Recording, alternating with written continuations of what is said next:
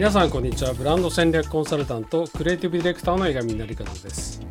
江上成和のビジネス戦略塾第248回です。この講座はブランディングマーケティングあるいはビジネス全般の戦略やスキルに関わる全てのことを誰にでも分かるようにお伝えしていく講座です。今日はエポークとセットに入るブランドになるというお話をします、えー、エポークとセット。エポークとっていうのは英語なんですけれども EVOKED EVOKED って書きます。これエポーク EVOKE の過去形ですけども感情とか記憶を呼び起こす呼び出すっていう意味の単語です、それにセットがついてエポークとセット、直訳するとですね記憶から呼び起こされたセットっていう意味になります。まあそれでも何のこっちゃっていうふうに思うかと思います。で、えーと、このエポークとセットの説明をする前にちょっと別の前提の説明が必要なので先にそれをしちゃいます。まあ、ご存知かと思いますがブランドに女性早期と純粋早期というのがあります。女性早期は、まあ、あの女性はですね女の人の女性ではなくて思い出してもらうのを助けるっていう意味での、まあえー、女性ですね、えー、それに思い起こすという意味の想起するを加えて女性早期です。で、純粋早期は、まあ、え、純粋ですね、え、ピュアの純粋に早期するって書いて純粋早期です。で、女性早期の方は、え、言葉とか写真でも何でもいいんですけど、ヒントを与えて、え、ブランドのことを思い出してもらう。これが女性早期です。例えば、え、車でブランド名を10個ぐらい並べて、この中に知ってるブランドありますかって聞くのが女性早期です。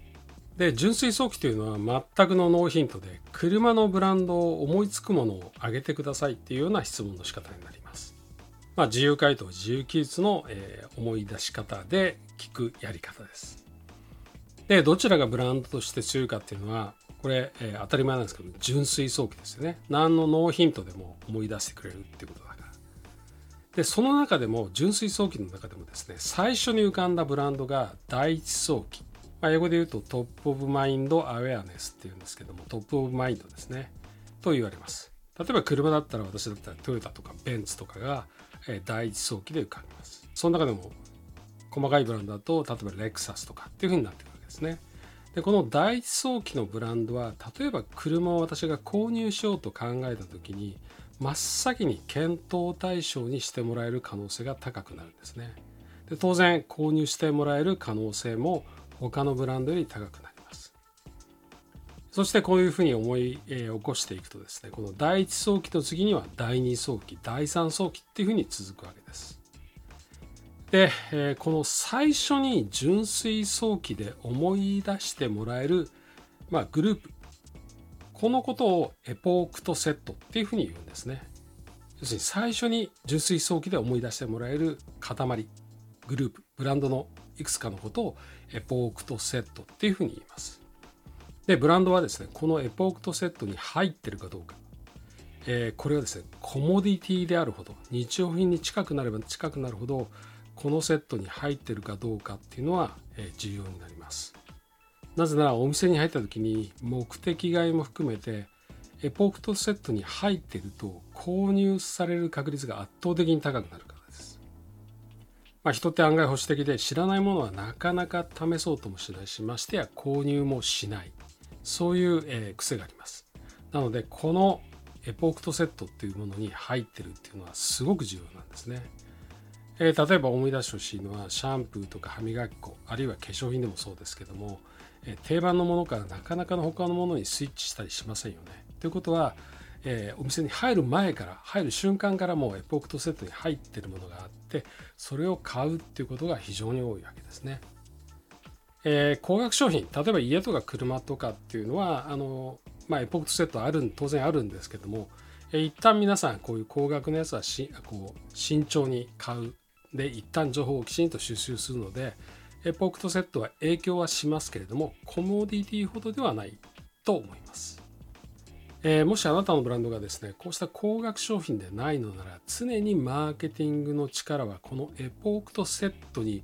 入ることに使ってください、まあ、簡単に言うと、えー、認知、えー、認知の、えー、状態を上げる認知率を上げるっていうことです、えー、実は認知率が低いとっていうのはですねすごい、えー、上げるの簡単です。なぜ簡単かというとそれは広告とか PR などのコミュニケーションの投下量。で簡単に上がっていくからです。つまり低い時例えばもう10%しかないっていう時は単に投下量を増やすだけで認知率はもう簡単に上がっていきます。あの当然あの1回上げただけではダメで定期的に投下してって認知をしっかり固めたけ固めていかなければならないんですけども、えー、基本的には簡単に上がります。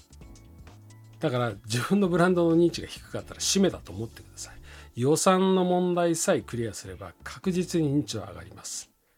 例えばある程度いってしまったら、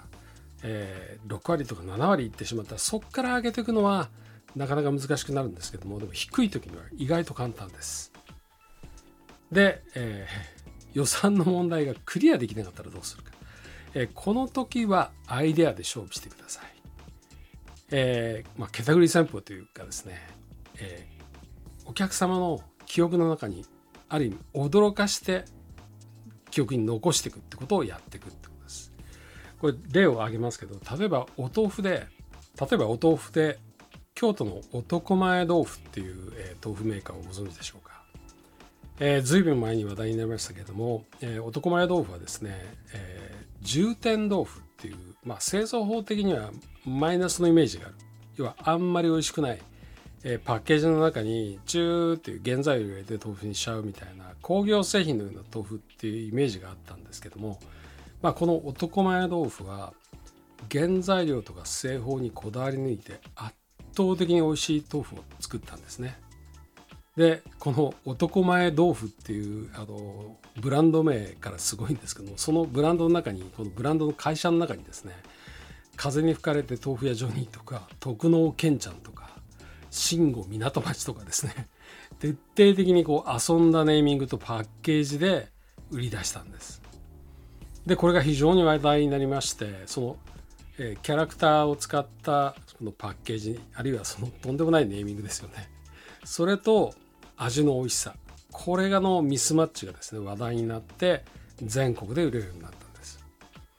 んですで重要なのはものすごく本格的に作っていて濃厚で圧倒的に美味しいということですこれ質が低ければただの一発や、まあ、単なるこう話題作りのものに終わるんですけどもそうではなくて要するに製品のクオリティには一切妥協がないっていう前提でもって、えー、買ったお客様に強烈な印象えー、認知を与えていったんですね。えー、一回聞くともう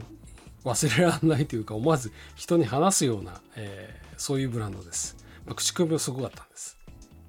えー、この男前豆腐はこのネーミングとこのパッケージでですね広告費をほとんどかけないブランドなんですけれども、え、それでも、えー、発売当時はですね雑誌新聞ネットで大きく取り上げられてもうパブリシティ効果も絶大でした。でブランドとして定着してるっていうことです私の中では豆腐という商品の場合男前豆腐はエポークとセットに入ってるんですね。なので私の中では豆腐という商品の場合は男前豆腐がエポークとセットに入っています。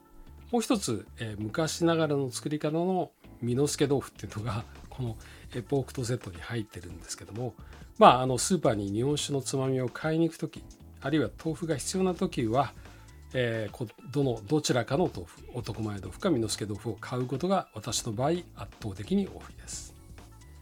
はい。江上成勝のビジネス戦略塾第248回はブランド早期の問題と、まあ、早期される、まあ、ブランド。